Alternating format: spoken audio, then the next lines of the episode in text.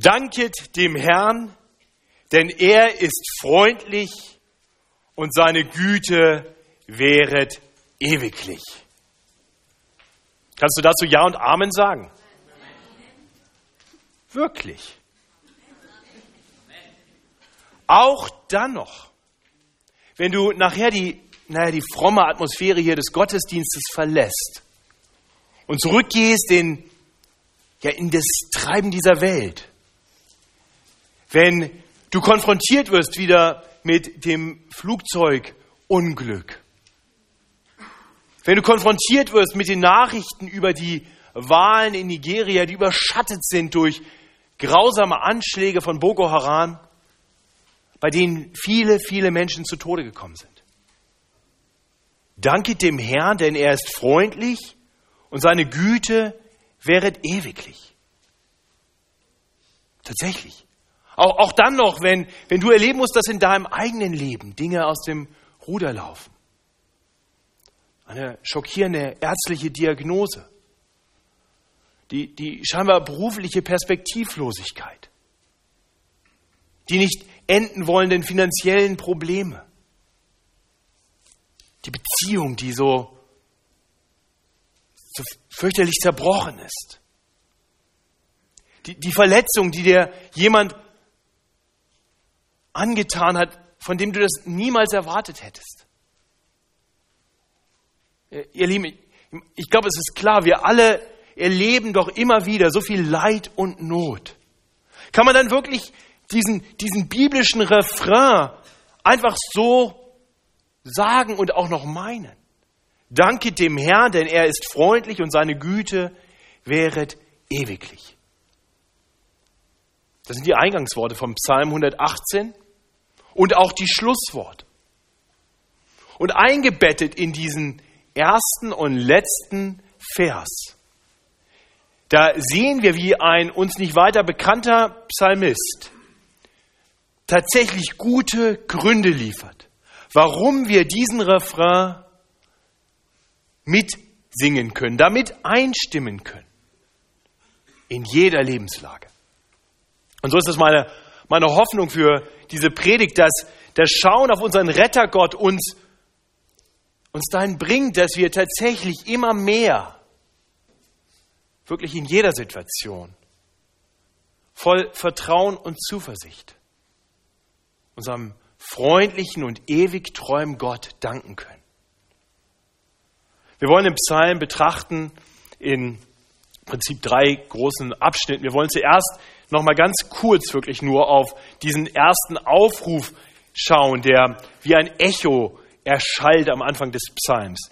Dann nimmt dieser Psalm eine interessante Wendung, weil aus diesem Aufruf nun ein ganz persönlicher Bericht wird ein persönlicher Bericht und ein Bekenntnis. Das ist wirklich der Hauptteil des Psalms und er gliedert sich in zwei Teile. Wir sehen in den Versen 5 bis 18, wie der Psalmist seine persönliche Not, die er in der Vergangenheit erlebt hat und die er auch ganz aktuell erlebt, beschreibt und dann erklärt, dass er Gott kennengelernt hat, gerade in seiner Not als Tröster und Helfer. Dann ab Vers 19 ändert sich die Perspektive. Der Psalmist schaut nun nach vorne in die Zukunft und verkündigt sein Vertrauen darauf, dass der Herr sein Retter ist, aus aller Not heraus. Und das bringt ihn dann letztendlich dazu, dass er noch einmal den Gott, seinen Gott loben kann und uns dazu aufrufen kann, die Menschen, alle Menschen dazu aufrufen kann, Gott zu loben und ihm zu danken. Ja, das sind die drei Teile der Predigt, wie gesagt, der Mittelteil wird eigentlich der Großteil der Predigt sein. Die ersten Verse sind aber dieser Aufruf. Danket dem Herrn, denn er ist freundlich und seine Güte wäret ewiglich. Ich sage nun Israel, seine Güte wäret ewiglich. Ich sage nun das Haus Aaron, seine Güte wäret ewiglich. Ich sage nun, die den Herrn fürchten, seine Güte wäret ewiglich.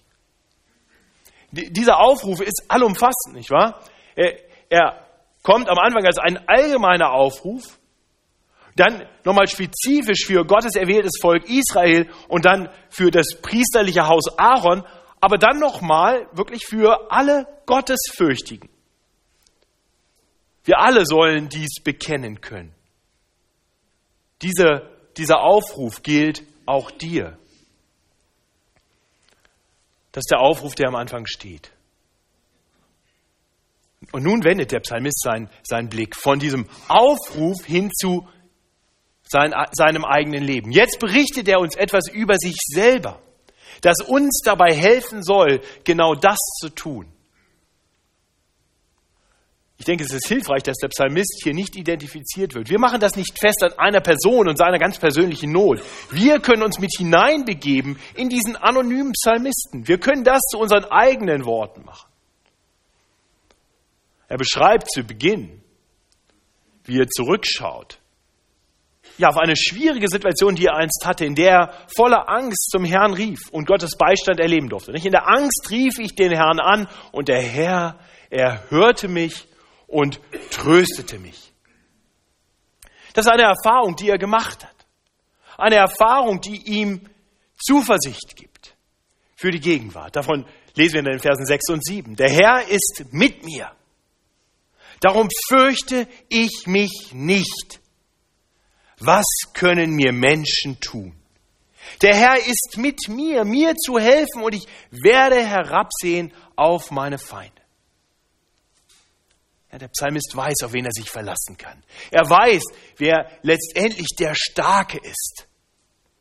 Das kommt dann auch in den nächsten beiden Versen zum Ausdruck. Es ist gut, auf den Herrn vertrauen und nicht sich verlassen auf Menschen. Es ist gut, auf den Herrn vertrauen und nicht sich verlassen auf Fürsten. Auf niemanden sonst ist wirklich Verlass. Auf den Herrn allein. Das sind die Erfahrungen des Psalmisten. Ist das auch deine Erfahrung? Deckt sich das mit deinen Erfahrungen?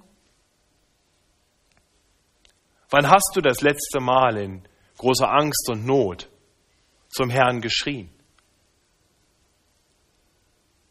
Hast du dann erlebt, dass Gott als dein Tröster in dein Leben kam? Hast du erleben dürfen, dass Gott dir zum Helfer wurde?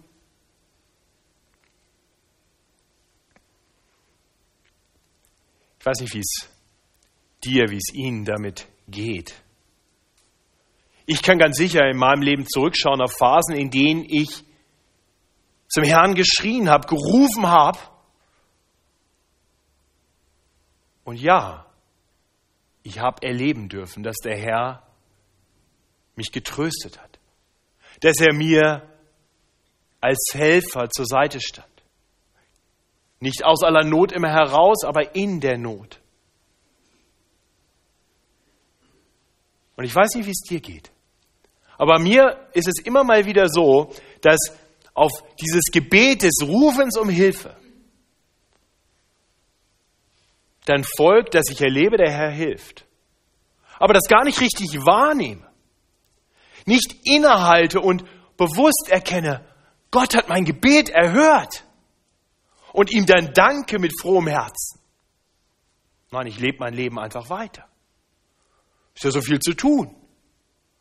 Und, und vielleicht bilde ich mir sogar ein, dass sich das Problem einfach so irgendwie gelöst hat, dass vielleicht sogar ich es in den Griff bekommen habe. Und dann bekommt Gott nicht den Dank, der ihm gebührt. Und ich besinne mich eben nicht darauf. Ich verpasse diese Gelegenheit, in meinem Vertrauen auf Gott zu wachsen. Deswegen möchte ich uns Mut machen, einen Moment innezuhalten, zurückzudenken. Wann hast du das letzte Mal in Angst und Not zu Gott geschrien? Wann hast du das letzte Mal erlebt, dass Gott mit seinem Trost in deine Not hineinkam?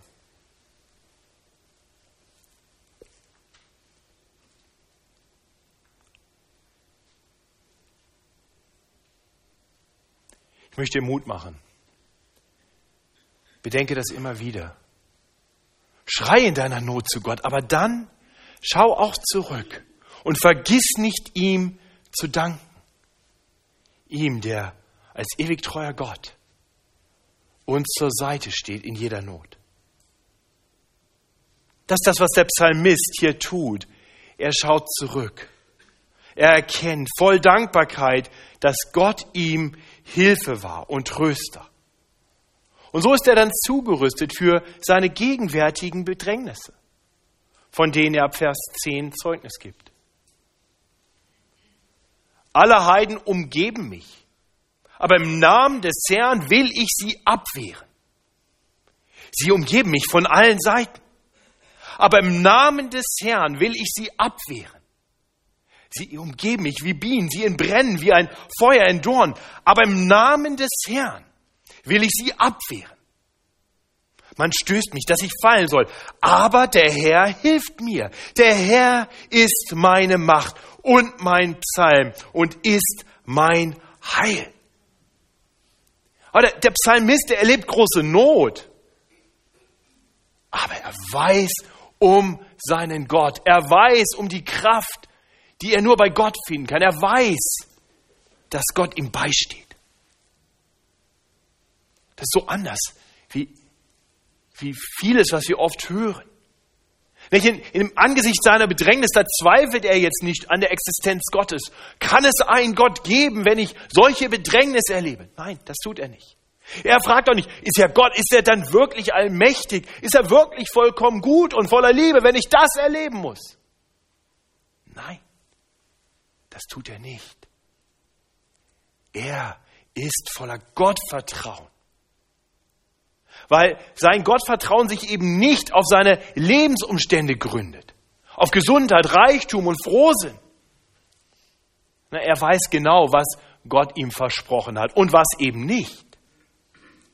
Er weiß, dass Gott denen, die auf ihn vertrauen, nicht verspricht, dass sie immer gesund sein werden, dass sie reich sein werden, dass alles leicht sein wird.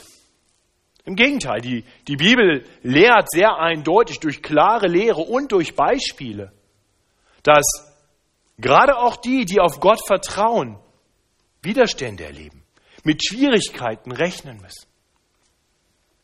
Die Bibel erklärt sehr eindeutig, wir leben in einer von der Sünde entstellten Welt. Leiden und Not gehören zum Leben in dieser Welt. Und wir Christen folgen noch dazu einem, der verfolgt worden ist, der abgelehnt wurde, der größten Widerstand erfahren hat. Und er hat uns nicht verheißen, dass es uns anders ergehen wird, sondern er hat uns dazu berufen, ihm nachzufolgen. Von daher ist es schlechtweg naiv, es ist, es unbiblisch zu erwarten, dass dass es uns Christen immer gut gehen muss. Nein, das nicht.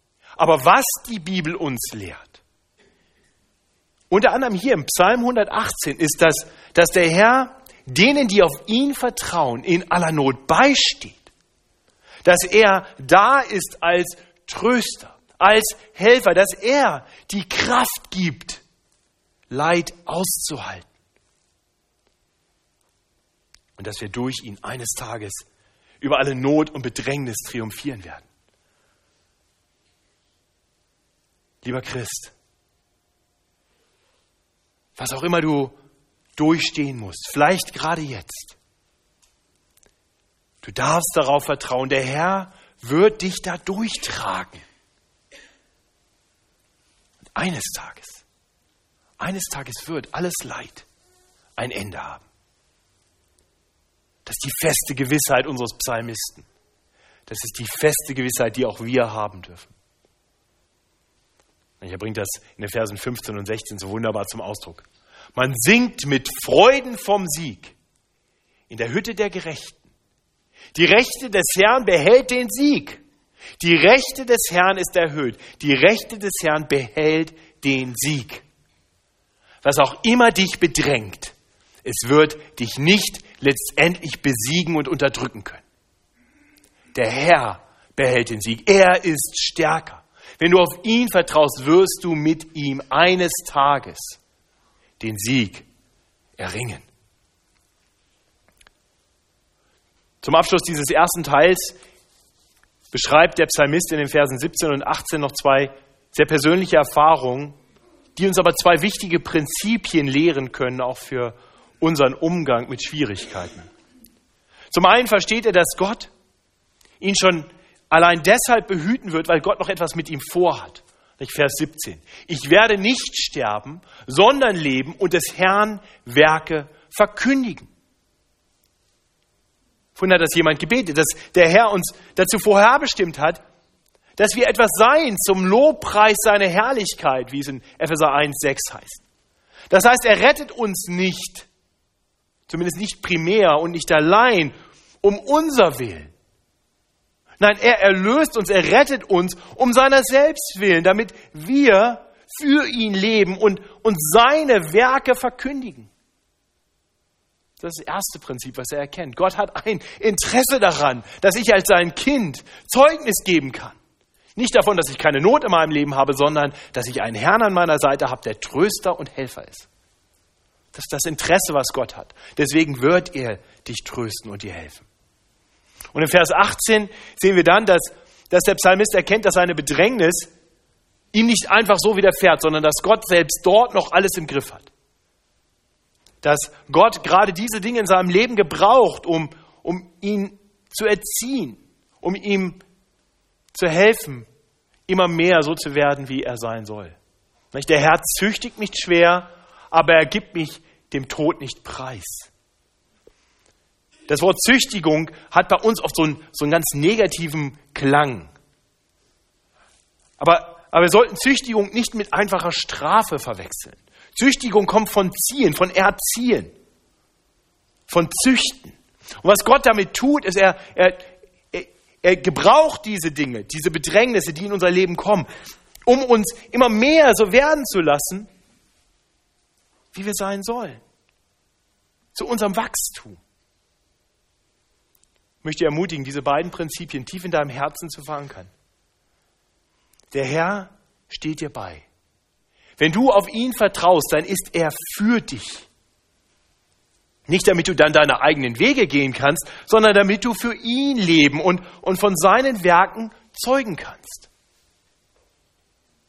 Was wir in dem kurzen Videoeinspieler nicht gesehen haben, waren die Zeugnisse der Täuflinge.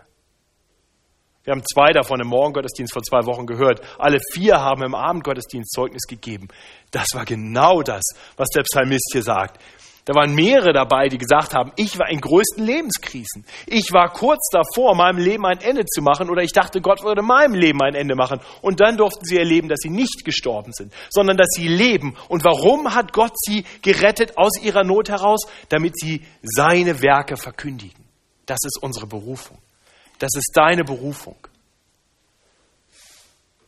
Und das Zweite, lasst uns bedenken, dass der Herr so manche Nöte und Herausforderungen in unserem Leben zulässt und dass sie nicht sinnlos sind. Dein Leiden ist nicht sinnlos. Vertraue darauf, dass der Herr alle Dinge in deinem Leben gebrauchen wird. Alle Dinge, auch dein Leiden, damit sie dir letztendlich zum Besten dienen. Das ist die klare Aussage aus Römer 8, 28. Dass denen, die Gott lieben, alle Dinge zum Besten dienen werden. Denen, die nach seinem Ratschluss berufen sind. Und wenn wir das erkennen, wenn wir anfangen, peu à peu, Stück für Stück, das zu glauben, dann werden wir immer mehr dahin kommen, dass wir auch gerade in Zeiten von Bedrängnis und Not dem Herrn danken können. Denn er ist freundlich und seine Güte wäret ewiglich. Und dadurch, dass wir dann dem Herrn danken, werden wir weiter zugerüstet in unserem Vertrauen auf Gott und werden so bereit, die nächsten Herausforderungen anzugehen. Und die werden kommen. Mir fiel dabei das schöne Sprichwort ein, Danken schützt vor Wanken und Loben zieht nach oben. Danken schützt vor Wanken. Besinn dich auf deinen Gott und lass dich so zurüsten für alle Herausforderungen, die das Leben noch mit sich bringen mag. Ab Vers 19 dann sehen wir in einem zweiten Teil, dass die Perspektive sich ändert. Bisher hat sich der Psalmist inmitten seiner Nöte auf Gottes Beistand und Hilfe besonnen. Aber jetzt richtet er seinen Blick nach vorne, hin auf eine Befreiung, eine vollkommene Befreiung aus aller Not heraus. Er gebraucht zu Beginn das Bild eines Menschen, der, der scheinbar aus der Not heraus fliehend an ein Tor kommt und um Einlass bittet, um in Sicherheit zu kommen. Das, sind die, das ist das Bild aus Vers 19 und 20. Tu mir auf die Tore der Gerechtigkeit, dass ich durch sie einziehe und dem Herrn danke. Das ist das Tor des Herrn. Die Gerechten werden dort einziehen. Ja, das Tor des Herrn, das öffnet sich also für die Gerechten. Sie werden, sie werden befreit sein. Sie werden durch dieses Tor hindurchgehen, aus allem Leid dieser Welt heraus und werden dem Herrn mit frohem Herzen danken. Hast du diese Zuversicht? Hast du dieses Vertrauen, dass der Herr eines Tages, eines Tages deinem Leiden hier auf Erden ein Ende machen wird? Die Gerechten werden dort einziehen. Aber wer ist schon gerecht?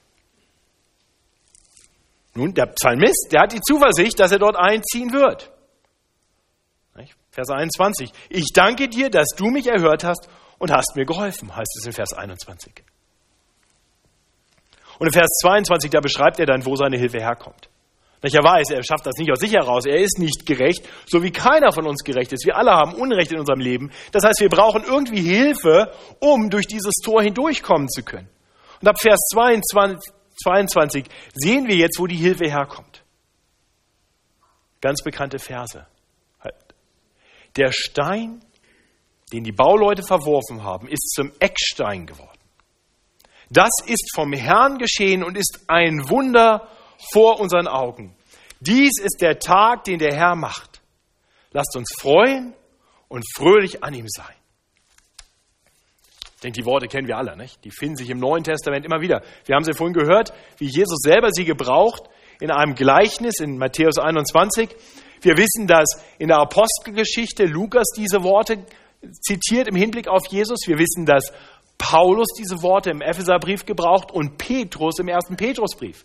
Immer wieder werden diese, diese Worte von diesem Eckstein, den die Bauleute verworfen haben und der, der dann zum Eckstein geworden ist, betont hervorgehoben. Und jedes Mal ist klar, wer dieser Eckstein ist. Jesus selbst. So zeugt dieser Psalm 118 hier ganz eindeutig von Jesus Christus. Nicht in ihm ist der allmächtige Gott zu uns Menschen gekommen. Nicht um sich dienen zu lassen, sondern um uns zu dienen und dann stellvertretend für unsere Schuld, den Tod zu sterben, den wir verdient gehabt hätten um so unsere Schuld von uns zu nehmen, sodass wir von aller Ungerechtigkeit befreit gerecht sein können und so Zugang haben durch das Tor des Herrn hinein in dieses Heil, in diese Rettung. Jesus Christus kam also in diese Welt als ein Stein, als der Stein, den die Bauleute, die Menschen dort angeschaut haben und abgelehnt haben. Dieser Stein, der schien ihnen zu nichts nutze. Sie wollten ihn loswerden. Sie haben ihn verworfen, ans Kreuz genagelt. Aber dieser Stein, der ließ sich nicht wegwerfen. Am dritten Tage auferstanden, lebt Jesus. Und wir dürfen erkennen, er ist kein unbrauchbarer Stein, den man einfach so aus dem Weg räumt. Er ist der Eckstein, von dem alles ausgeht. Das Bild des Ecksteins ist, ist für uns vielleicht nicht so vertraut. Ich hatte mal das Privileg, eine Predigt zu hören von jemand, der, bevor er angefangen hat zu predigen, Bauingenieur war. Ähm, Wolfgang Wegert hat das Bild mal gebraucht. Ich fand das sehr hilfreich. Er hat beschrieben, wie dieser, wie dieser Eckstein, der Stein ist, der, der ursprünglich gelegt wurde, damals, als man eben noch nicht die Instrumente hat, die man heute hat. Und, und wichtig war, dass dieser Stein möglichst rechte Winkel hatte. Weil, weil nämlich von diesem Stein aus in, in zwei Richtungen, von dieser Ecke aus, die Mauern gebaut wurden. Und wenn dieser Stein krumm und schief war, dann gingen die Mauern überall hin. Aber es wurde kein vernünftiges Gebäude draus. Das heißt, man brauchte einen wirklich guten Eckstein, einen perfekten Eckstein, von dem aus ein Bau aufgebaut werden kann. Und das ist Jesus. Er ist der Eckstein, auf den alles andere drauf baut.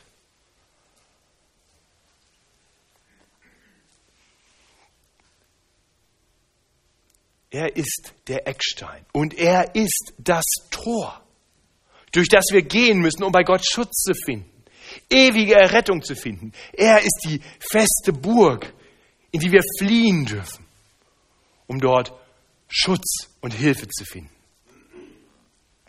Auf Jesus kommt es an. Nicht jeder, der sich ihm zuwendet, der darf wissen, dass Jesus gerecht ist und gerecht macht, jeden, der an ihn glaubt dass er derjenige ist, der uns den Zugang verschafft zum ewigen Heil. Und wir dürfen wissen, dass er auch schon im Hier und Jetzt für uns ist, bei uns ist, er lebt. Durch seinen Geist lebt er in unseren Herzen und er schaut vom Vater, er sitzt zur Rechten des Vaters und schaut auf uns und lenkt die Dinge. Ist mit seinem Trost bei uns und ist unser Helfer in jeder Not. Kennst du diesen Helfer? Ist Jesus Christus dein Herr, dem du nachfolgst? Wenn du das tust, dann darfst du wissen, er wird mit seiner Hilfe und seinem Trost an deiner Seite sein. Und er wird dich eines Tages aus allem Leid befreien. Dann darfst du schon jetzt anfangen mit dem Danken so wie der Psalmist im Vers 21 das tut. Ich danke dir, dass du mich erhört hast und hast mir geholfen. Und wenn du das noch nicht sagen kannst, dann möchte ich dir Mut machen, Vers 25 zu deinem ganz persönlichen Gebet zu machen. O Herr, hilf. O Herr, lass wohl gelingen. Das waren die Worte der Menschen, die vor gut 2000 Jahren am Straßenrand in Jerusalem standen. Sie wussten, dass sie Hilfe brauchten. Und sie wussten noch nicht genau, wo sie herkommt. Und dann kommt Jesus nach Jerusalem und sie rufen genau diese Worte. O Herr, hilf. Hosiana bedeutet nichts anderes. Nicht? Das bedeutet, O Herr, hilf.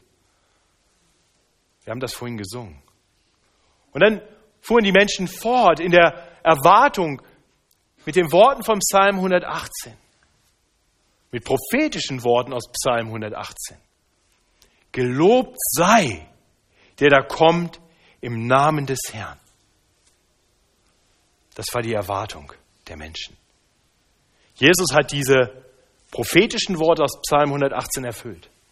Er ist der, der da gekommen ist im Namen des Herrn. Er ist, der die Hilfe bringt und der dafür sorgen wird, dass alles wohl gelingen wird.